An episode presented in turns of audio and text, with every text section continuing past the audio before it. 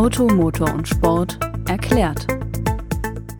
Diese Folge wird präsentiert von der NBW.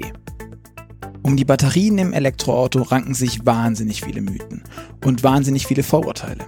Das reicht von den einen, die sagen, alles kein Problem, bald sind die Batterien super billig und für jeden erschwinglich, bis zu den anderen, die sagen, das Elektroauto mit Batterie hat überhaupt gar keine Zukunft, weil wir gar nicht so viele Ressourcen haben.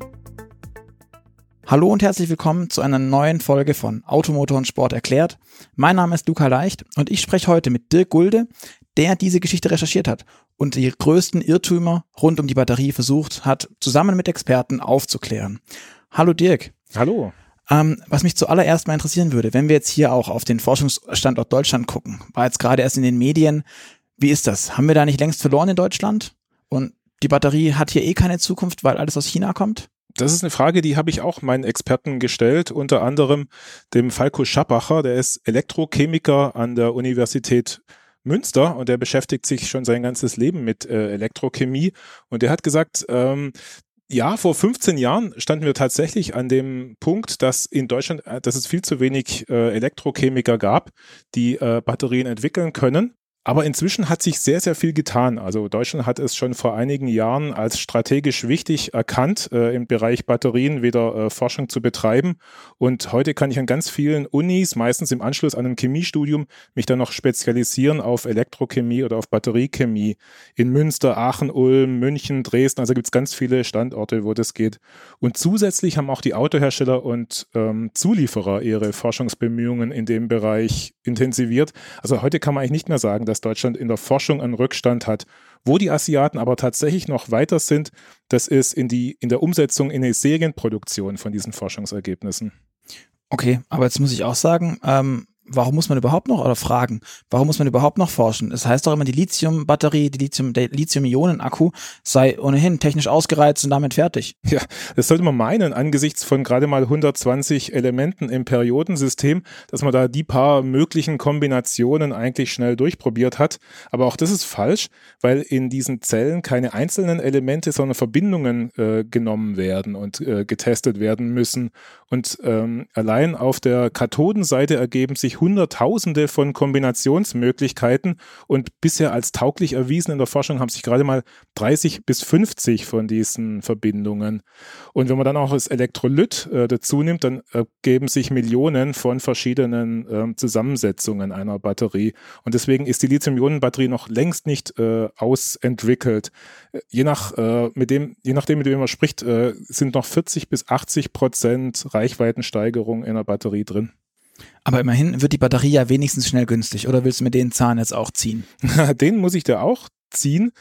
Viele sagen ja, ja, in der Elektronik, da wird ja alles äh, jedes Jahr billiger oder sowas. Es gibt ja dieses Mursche Gesetz, von wegen, dass sich die Leistungsfähigkeit von Schaltkreisen alle 18 Monate verdoppelt. Das ist ein Gesetz, das in der äh, IT eigentlich seit den 60er Jahren immer wieder Gültigkeit äh, hatte. Aber für eine Batterie lässt sich das leider nicht so einfach übertragen, weil ähm, eine Batterie viel mehr an die Grenzen der Energieumsetzung von chemischen Reaktionen gebunden ist. Und da geht es eben ganz stark auf das äh, Material ein. Und deswegen rechnen Experten ähm, damit, dass eine Batterie im Jahr so zwei, im Optimalfall vielleicht fünf Prozent billiger wird. Aber dann kommen andere äh, Effekte wieder dazu, dass sich zum Beispiel die Nachfrage erhöht und das kann dazu führen, dass diese Kostenfortschritte äh, ja ins Negative umgewandelt werden, dass Batterien sogar teurer werden. Okay, das klingt jetzt irgendwie nicht so schön. Ähm, wie ist denn das in Sachen Produktion? Die meisten Rohstoffe kommen jetzt nicht in, aus Deutschland. Wir haben zwar hier auch ein bisschen ähm, Lithium-Vorkommen zum Beispiel, aber wie ist das? Macht so eine äh, Batterieproduktion in Deutschland überhaupt Sinn? Beziehungsweise, ich habe immer wieder gehört, wenn dann erst mit der Feststoffbatterie. Ja, das ist das, was man gerade bei Autoherstellern oft gehört hat, auch äh, auf Pressekonferenzen, wenn neue Elektroautos vorgestellt wurden und dann die Nachfragen kamen, ja, wann macht ihr denn eigene Batterien? Da ist es immer, ja, Lithium-Ionen, da ist der Zug abgefahren, der die kommen alle aus Asien. Wir machen frühestens bei der nächsten Stufe, bei den sogenannten Feststoffbatterien, die so 2025 serienreif sein sollen, da machen wir dann äh, mit und machen eigene Werke. Aber auch da haben mir meine Forscher äh, gesagt, dass es keine sehr gute Idee sei, weil zum einen äh, bezweifeln sie, dass ähm, diese Feststoffbatterie überhaupt bis 2025 schon serienreif sein wird. Die Zellen haben heute noch große Probleme. Sie sind sehr, sehr teuer, weil sie sehr teure Rohstoffe brauchen und sie funktionieren auch erst so richtig gut bei Temperaturen über 40 Grad. Und es ist überhaupt nicht sicher, dass die in ein paar Jahren schon serienreif sein werden. Und zum anderen, das ist ein Gedanke, äh, auf den bin ich selber gar nicht gekommen, aber das ist äh, wahrscheinlich sogar der entscheidende Gedanke, um eine zukünftige Technologie quasi aktiv mitgestalten zu können, muss man erst in der aktuellen Technologie ganz, ganz äh, stark sein. Und so eine Feststoffbatterie, das klingt zwar vom Namen her komplett anders, aber die ist vom Aufbau her eigentlich sehr, sehr ähnlich wie eine heutige Lithium-Ionen-Batterie. Der Unterschied ist nur, dass das Elektrolyt eben in äh, fester statt flüssiger Form vorliegt, aber die, ähm, ja, die Grundlagentechnologie ist im Prinzip die gleiche. Eine kurze Ladepause mit NBW.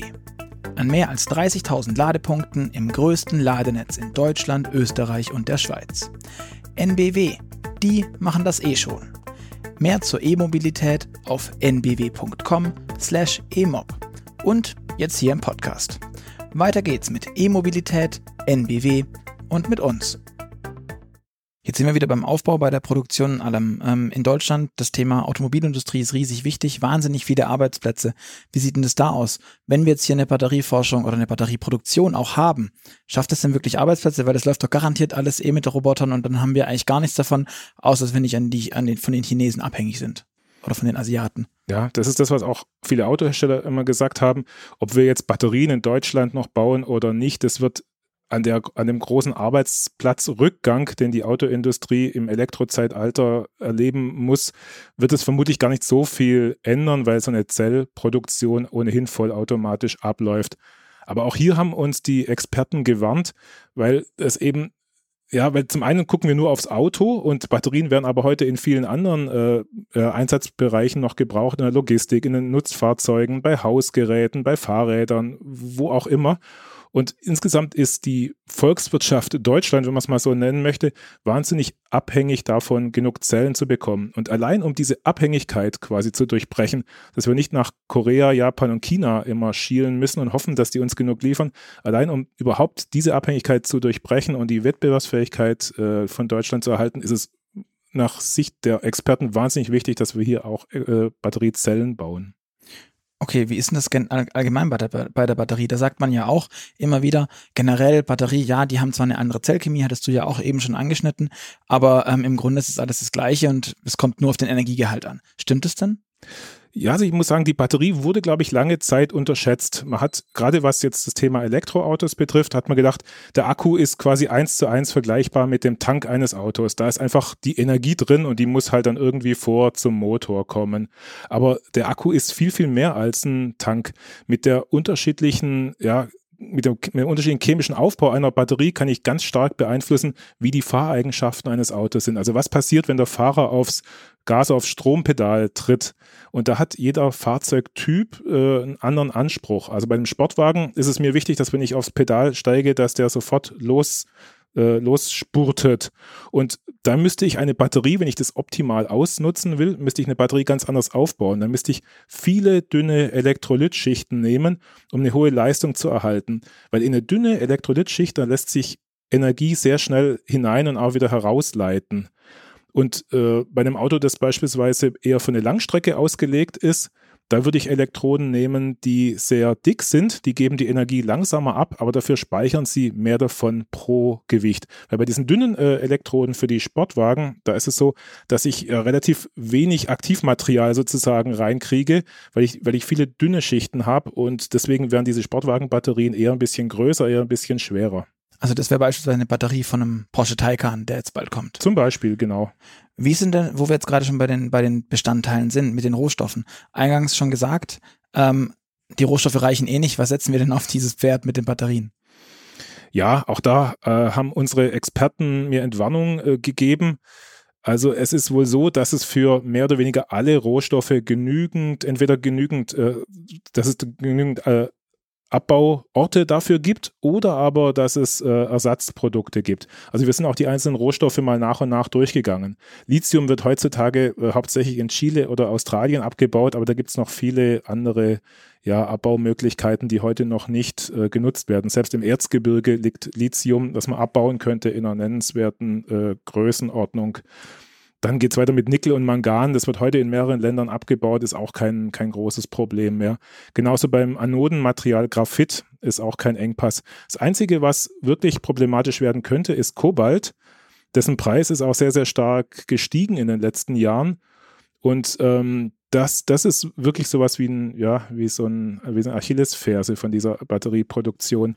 Aber ist man da nicht dran, diesen Anteil in der Batterie einfach auch zu reduzieren? Doch, genau. Das ist im Prinzip die Lösung, die die äh, Zellchemiker ähm, ja anstreben und auch schon ganz gut umgesetzt haben. Wenn ich mir so eine alte Lithium-Ionen-Batterie angucke, die mit Nickel, Mangan und Kobalt aufgebaut ist, eine NMC, wie sie auch heißen, dann hatte ich am Anfang das Verhältnis von Nickel, Mangan und Kobalt jeweils gleich, also 1 zu 1 zu 1. Das waren diese NMC 111, wie die auch genannt werden. Inzwischen ist man aber vom Verhältnis her schon bei 622, also sechs Teile Nickel, zwei Teile Mangan und nur noch zwei Teile Kobalt auch. Und in Zukunft wird es sogar die 811 geben, also nur noch eins von zehn Anteilen ist dann Kobalt. Also ich bin dabei, den Kobaltanteil ganz, ganz weit zu reduzieren. Es gibt auch schon ähm, ja, in, in, im Versuchsaufbau Batterien, die ganz ohne Kobalt auskommen. Okay, jetzt sind wir aber trotzdem wieder mal zurück in Richtung ähm, deutsche Hersteller, deutsche Automobilindustrie oder allgemein, um es noch platter zu sagen, alle anderen außer Tesla. Tesla hat ja einen wahnsinnigen Vorsprung sich erarbeitet durch ähm, die Zusammenarbeit mit Panasonic, die Gigafactory und so weiter. Da gibt's ja ganz, ganz, ganz viel drumherum. Ist dieser, dieser Vorsprung, den Tesla, den Elon Musk damit erarbeitet hat, wirklich uneinholbar, wie alle sagen? Also den Vorsprung, den Tesla hat, den bestreitet niemand, aber uneinholbar ist er anscheinend nicht. Und zwar macht Tesla die Batterien ja jetzt auch nicht alleine, sondern Tesla hat sich einen Batteriezellexperten, in dem Fall, wie du gesagt hast, Panasonic, an Land gezogen und macht mit denen zusammen diese große Gigafactory oder ist es ja noch eine zweite geplant. Und die werden, äh, die, also die, das ist quasi eine Kooperation der beiden. Und genau dieses Vorbild Tesla, ähm, an dem orientieren sich auch die deutschen Autohersteller. BMW baut zum Beispiel mit einem chinesischen Hersteller CATL oder CATL gesprochen, ein gemeinsames Werk in Thüringen und das ist nach einem ähnlichen Prinzip aufgebaut. Also da stehen auch BMW und ähm, CATL-Mitarbeiter zusammen am Band und profitieren dann äh, voneinander. Also es gibt dann so einen Know-how-Austausch. Die BMW-Mitarbeiter lernen sozusagen äh, mehr über Batterien und CATL mehr über die Automotive-Prozesse von BMW. Und so ähnliche ähm, ja, Kooperationen hat eigentlich fast jeder Autohersteller mit einem äh, Chemie- oder mit einem Batterieprofi. Und deswegen ist nicht damit zu rechnen, dass Tesla da irgendwie ganz eigene, ganz ja, tolle neue Dinge kennt, die sonst keiner kennt. Und zu guter Letzt, ich glaube, das ist vor allem ein Punkt, den viele, äh, den, den viele fürchten, weil man es immer wieder gesehen hat. Jetzt erst vor einer Weile ist wieder ähm, ein Auto abgebrannt, ein Elektroauto, von, quasi eine ähm, spontane Selbstentzündung. Ähm, es ist immer noch, wird immer noch überlegt und gesucht, was daran, äh, was da schiefgelaufen ist. Ähm, wie wahrscheinlich sind das? Das ist einfach reihenweise, wenn wir viele Elektroautos haben, die einfach abfackeln. Ja, also wenn man viel auf den sozialen Medien unterwegs ist, da hat man das Gefühl, es brennt irgendwie jeden Tag irgendwo ein Elektroauto auf dieser Welt. Aber der Witz oder der, der, ja, der Clou an der Sache ist, dass es eben heute noch medial sehr, sehr wirksam ist, wenn man irgendwo ein Video äh, posten kann, wo irgendein Tesla äh, im, in einem Parkhaus brennt oder sowas. Aber wenn man sich die Statistik anguckt auf eine Milliarde gefahrene Kilometer, da gibt es je nach Untersuchung ähm, Zahlen, dass ein Elektroauto dann um den Faktor 10 bis 45 mal seltener brennt als ein Auto mit äh, Diesel- oder Benzinmotor. Also es ist eigentlich eher ein Medienthema und wird sich beruhigen, haben mir meine Experten gesagt, sobald das Thema Elektroauto in der breiten Masse angekommen ist. Und jetzt für dich, Dirk, noch äh, persönlich die abschließende Frage. Wie siehst du das? Glaubst du, da wird um das Elektroauto drumherum, beziehungsweise vor allem um die Batterie drumherum, zu viel nach Skandalen auch gesucht? Oder denkst du, das wird sich jetzt auch bald alles legen und die Leute kommen dann damit klar? ich sehe da eigentlich zwei äh, gegenläufige Entwicklungen. Zum einen wird natürlich schon nach Skandalen gesucht, weil so auch Medien wahrscheinlich irgendwo funktionieren. Aber andererseits wundere ich mich eher, wie ja, positiv schon die Einschätzung, Einschätzung des Elektroautos äh, unter den Autofahrern ist. Also gerade wenn ich unsere Automotoren Sportleser mir so angucke, da ist ja fast jeder Zweite schon bereit, in den nächsten fünf Jahren ein Elektroauto zu kaufen. Und da bin ich ein bisschen skeptisch, ob wirklich das Auto und die Batterie, das ist ja der limitierende Faktor, ob die wirklich schon die Erwartungen erfüllen kann, die viele Menschen heute schon dran haben. Alles klar, dann vielen, vielen Dank, Dirk, für die vielen Infos, für die vielen Wahrheiten rund um diese ganzen Mythen und Vorurteile. Ähm, das war Automotor und Sport erklärt. Uns hören Sie wieder bei der nächsten Folge. Bis dahin sagen wir Tschüss und eins noch zum Abschluss. Wenn Sie, wenn es Ihnen gefallen hat, wenn Sie uns eine Bewertung hinterlassen wollen, sehr gerne bei iTunes. Fünf Sterne freuen wir uns sehr. Wenn Sie irgendwelche Fragen, Wünsche oder Anregungen haben, einfach in den Kommentaren hinterlassen. Wir gehen das akribisch durch, versuchen soweit alles nachzuvollziehen, was ähm, Sie uns nennen und das dann natürlich zu verbessern und umzusetzen. Deswegen von meiner Seite Tschüss und nochmal vielen Dank, Dirk, an dich. Gerne, Tschüss. Bis zum nächsten Mal.